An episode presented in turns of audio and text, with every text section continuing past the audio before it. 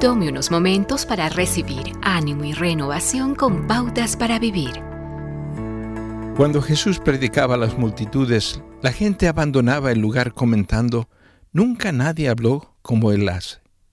Él, en el mensaje que llamamos el Sermón del Monte, Jesús dijo diez veces, han oído decir hace mucho tiempo, y luego complementaba, pero yo les digo, hablando de sabiduría no convencional.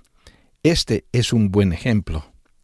En otra ocasión Jesús dijo, han oído la ley que dice, ama a tu prójimo y odia a tu enemigo, pero yo digo, ama a tus enemigos, ora por los que te persiguen.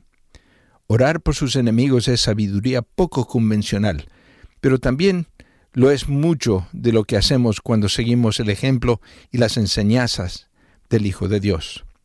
Orar por los enemigos cambia el odio por compasión y finalmente se llega a ver al enemigo como alguien que es débil, tal como usted lo es. Aparte tiempo para leer Mateo capítulo 5, donde Jesús habló de la ley del ojo por ojo y diente por diente, de dar al que se lleva lo mío y orar por los que nos persiguen y se abusan de nosotros. Los que practican la sabiduría no convencional son sabios de una manera que la mayoría de la gente nunca entiende, pero que se benefician de ello. Estas personas son lo que eventualmente escucharán decir, bien hecho, siervo, bueno y fiel.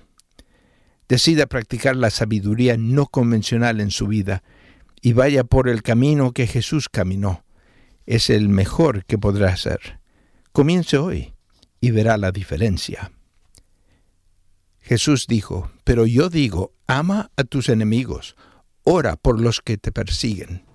De esa manera estarás actuando como verdadero hijo de tu Padre, que está en el cielo. Acaba de escuchar a Eduardo Palacio con Pautas para Vivir, un ministerio de Guidelines International. Permita que esta estación de radio sepa cómo el programa le ha ayudado. Acompáñenos en la próxima emisión de Pautas para Vivir. Gracias por su sintonía.